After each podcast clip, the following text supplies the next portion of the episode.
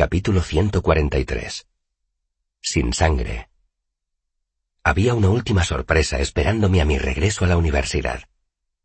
Ya llevaba unos días allí, cuando volví a la factoría. Aunque ya no necesitaba tanto el dinero, echaba de menos el trabajo. Dar forma a un objeto con las manos produce una extraña satisfacción. La buena artificería es como una canción solidificada. Es un acto de creación. Me dirigí a existencias con la idea de empezar algún proyecto sencillo porque estaba desentrenado.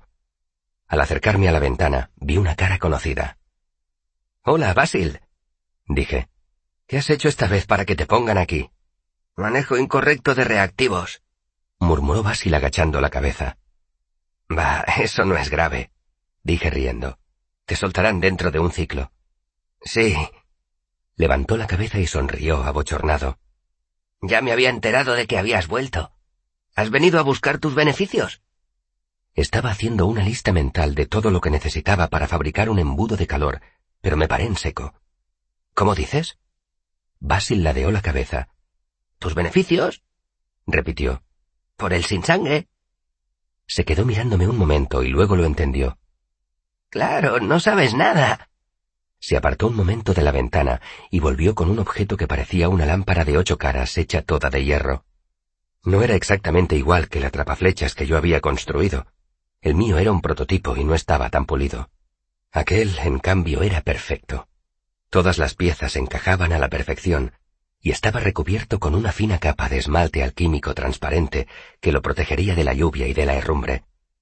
Era un detalle muy acertado. Debí incluirlo en mi diseño original. Por una parte, me halagaba que a alguien le hubiera gustado lo suficiente mi diseño para copiarlo, pero por otra, me fastidiaba ver un atrapaflechas mucho más bonito y pulido que mi original. Me fijé en que las piezas tenían una uniformidad reveladora. ¿Han hecho un juego de moldes? Pregunté. Sí, hace mucho tiempo. Dos juegos. Me sonrió. He de reconocer que es una obra muy inteligente. Me costó un poco entender cómo funcionaba el gatillo de inercia, pero ahora que lo sé... Se dio unos golpecitos en la frente. Yo ya he construido dos. Se gana un buen dinero para el tiempo que llevan. No se pueden comparar con las lámparas marineras. Eso me arrancó una sonrisa. Cualquier cosa es mejor que las lámparas marineras. Coincidí y cogí el atrapaflechas. ¿Este es tuyo? Basil negó con la cabeza. El mío se vendió hace un mes. No duran mucho. Fuiste muy astuto al ponerles un precio tan bajo.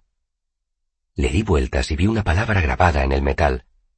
Las letras estaban muy hundidas en el hierro, y eso indicaba que formaban parte del molde. Rezaban sin sangre. Miré a Basil, que sonreía. Te marchaste sin ponerle un nombre adecuado, dijo.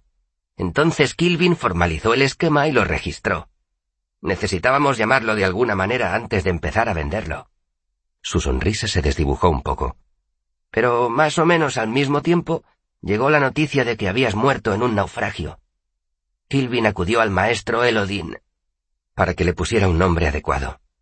Dije sin dejar de darle vueltas con las manos. Claro. Kilvin protestó un poco. Continuó Basil.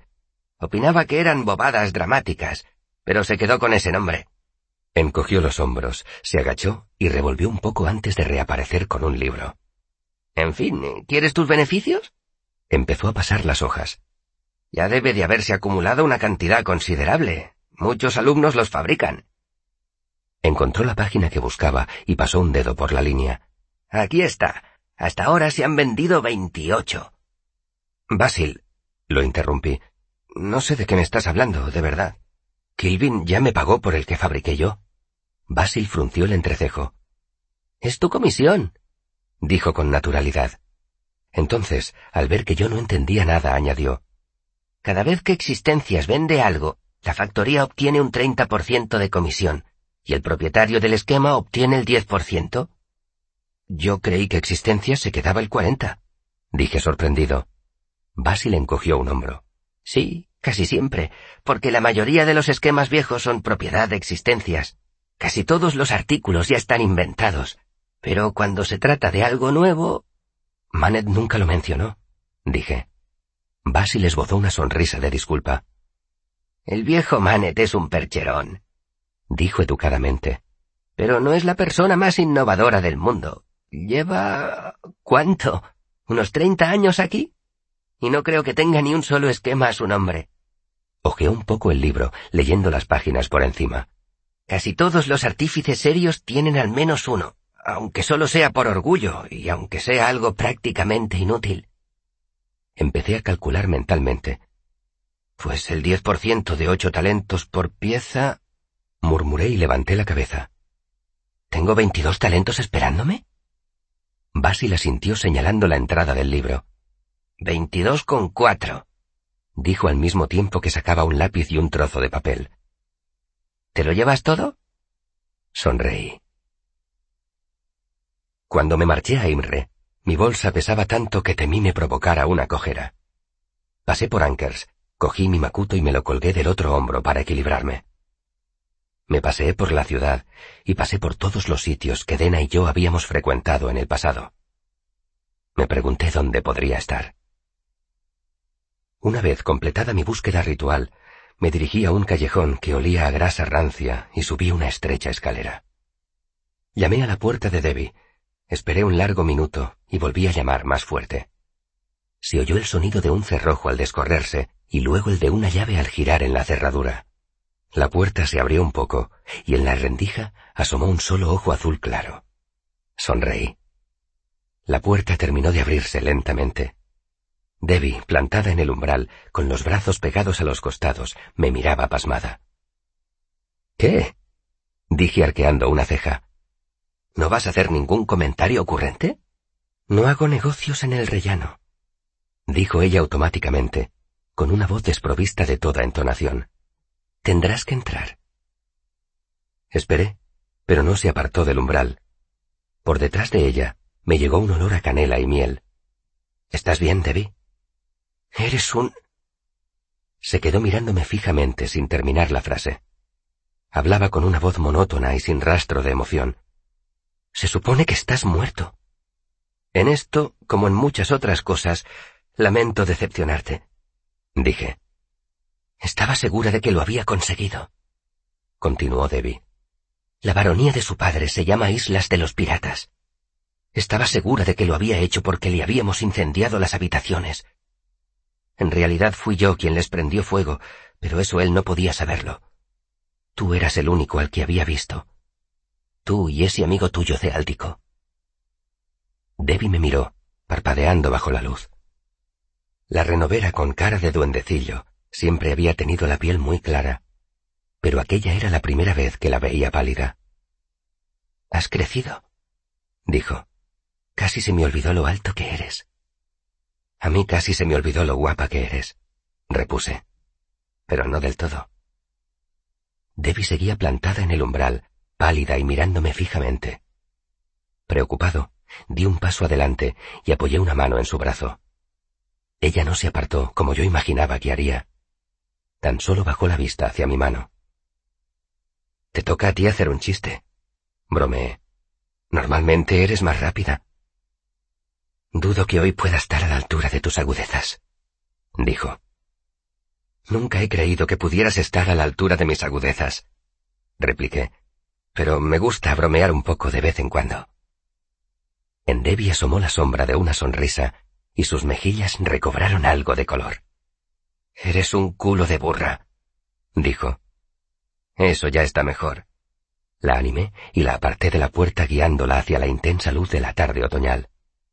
Sabía que podrías. Fuimos juntos a una posada cercana, y con ayuda de un poco de cerveza y una comida abundante, Debbie se recuperó de la conmoción de verme con vida.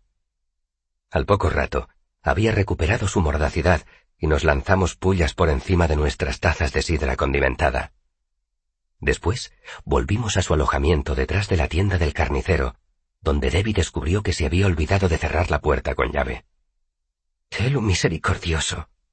dijo una vez dentro y se puso a revisarlo todo frenética. Es la primera vez que me pasa. Miré alrededor y vi que había muy pocos cambios en la habitación desde la última vez que la había visto aunque la segunda estantería estaba mucho más llena. Revisé los títulos mientras Debbie inspeccionaba los otros cuartos para comprobar que no faltaba nada. ¿Quieres que te preste algún libro? me preguntó cuando volvió a mi lado. No, gracias. De hecho, te he traído una cosa. Dejé mi macuto encima del escritorio y rebusqué en él hasta que encontré un paquete plano y rectangular envuelto con tela encerada y atado con un cordel. Puse mi macuto en el suelo y el paquete encima de la mesa, deslizándolo hacia Debbie. Debbie se acercó al escritorio con gesto indeciso. Se sentó y desenvolvió el paquete. Dentro estaba la copia del Kellum Tinture que había robado de la biblioteca de Caudicus. No era un libro especialmente raro, pero sí un recurso útil para una alquimista desterrada del archivo. Aunque yo no entendía nada de alquimia, desde luego. Debbie se quedó mirándolo. ¿Y esto qué significa? me preguntó. Es un regalo, dije riendo. Me observó con los ojos entrecerrados. Si crees que con esto conseguirás una ampliación de tu préstamo. Negué con la cabeza. Pensé que te gustaría, dije. En cuanto al préstamo, saqué mi bolsa y puse nueve sólidos talentos encima de la mesa. Muy bien, dijo Debbie un tanto sorprendida. Por lo visto, alguien ha tenido un viaje provechoso. Levantó la cabeza y me clavó la vista. ¿Estás seguro de que no prefieres esperar hasta que hayas pagado la matrícula? Ya la he pagado. Debbie no hizo ademán de coger el dinero. No me gustaría dejarte en la miseria al inicio del nuevo bimestre, dijo. Sopesé mi bolsa con una mano. Produjo un agradable tintineo, casi musical. Debbie sacó una llave y abrió el último cajón de su escritorio. Uno a uno, fue sacando mi ejemplar de retórica y lógica, mi caramillo de plata, mi lámpara simpática y el anillo de Dena. Lo apiló todo pulcramente en el escritorio, pero siguió sin coger las monedas. Todavía quedan dos meses para que se cumpla el plazo de un año y un día, dijo. ¿Estás seguro de que no prefieres esperar? Desconcertado, miré el dinero que estaba encima de la mesa, y luego eché un vistazo al alojamiento de Debbie. De pronto lo comprendí, como si una flor se abriera en mi cabeza. Todo esto no lo haces por el dinero, ¿verdad? Dije asombrado de haber tardado tanto en comprenderlo. Debbie ladeó la cabeza. Señalé las estanterías, la cama con dosel de terciopelo, a Debbie. Hasta entonces nunca me había fijado, pero si bien la ropa que llevaba era sencilla, el corte y la tela eran tan elegantes como los de cualquier noble. Esto no tiene nada que ver con el dinero, repetí. Miré los libros de Debbie. Aquella colección debía de valer quinientos talentos como mínimo. Utilizas el dinero como cebo. Se lo prestas a tipos desesperados que podrían serte útiles, y luego confías en que no puedan saldar su deuda contigo. En realidad negocias con favores. Debbie rió un poco. El dinero no está mal, dijo. Le brillaban los ojos. Pero el mundo está lleno de cosas que la gente no vendería nunca. Los favores y la obligación valen muchísimo más. Miré los nueve talentos que relucían sobre la mesa. No tienes ninguna cantidad mínima, ¿verdad? Pregunté, aunque ya sabía la respuesta. Eso solo me lo dijiste para que me viera obligado a pedirte prestado más dinero. Confiabas en que me cavara un hoyo demasiado hondo y que no pudiera devolverte el préstamo. Debbie sonrió radiante. Bienvenido a la partida, dijo mientras empezaba a recoger las monedas.